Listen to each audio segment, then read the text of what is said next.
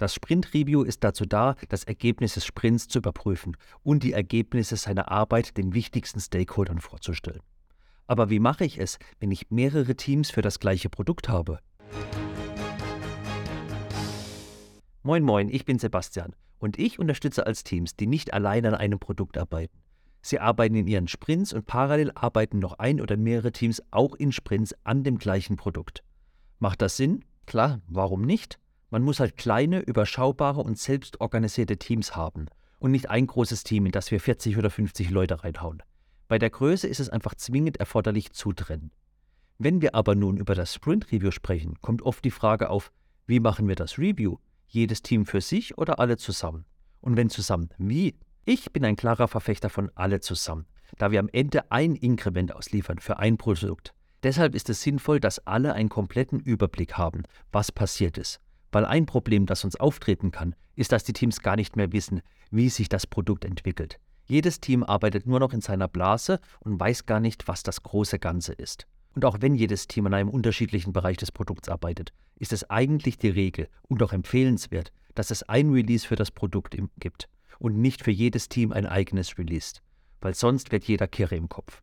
Und auch für die Stakeholder ist es einfacher, dass sie ein komplettes Bild geliefert bekommen und nicht nur einzelne Fragmente. Das Schwierige ist aber, wie mache ich das Meeting? Wie mache ich das Review? Wie vermeide ich, dass es zu langweilig wird? Wie vermeide ich, dass die Leute nicht geistig abschalten? Und ganz ehrlich, eine perfekte Lösung habe ich noch nicht gefunden. So ist es zum Beispiel, wenn man remote 50 Leute in ein Online-Meeting packt, ist es schnell so, dass manche nicht aufpassen. Was ich aber definitiv nicht empfehlen kann, a, nur ein paar Leute aus jedem Team einladen und b, das Review deswegen aufsplitten oder gar ausfallen lassen.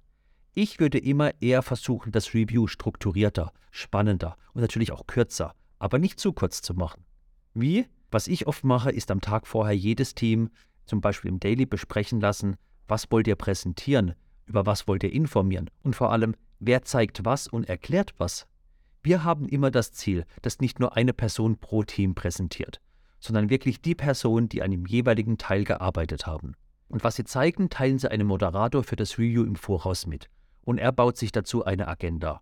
Und je nachdem, wie es sich anbietet, sortiert er es sogar um und bildet zusammengehörende Blöcke, damit der Zusammenhang noch klarer wird im Review. Er muss natürlich die geänderte Agenda dem Team vorher wieder mitteilen. Im Review selbst dann moderiert er durch und ruft die Leute auf, damit sie präsentieren oder was erklären können. Nach jedem Thema fragt er nach Fragen oder Themen dazu und moderiert diese. Und hier wird es als schwierig für den Moderator. Er muss auch ganz klar Diskussionen abbrechen und die Agenda weiterführen. Wenn ich moderiere und feststelle, wir gehen eine zu detaillierte Diskussion, wir verrennen uns, sage ich manchmal klar, lasst uns die Diskussion hier stoppen. Person X und Y werden das Thema mitnehmen und nach dem Review das Thema bearbeiten und auf die entsprechenden Leute zukommen. Wirklich einfach hart unterbrechen. Weil denk dran, wenn drei diskutieren, hast du neben dir noch 46 andere, die sich vielleicht komplett langweilen.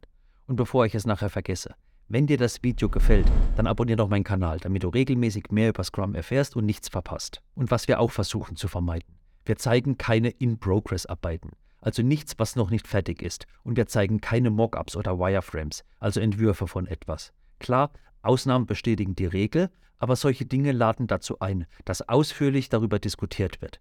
Und dafür haben wir nicht die Zeit in dieser großen Runde, weil wir wollen auch niemand langweilen und es muss sinnvoll sein.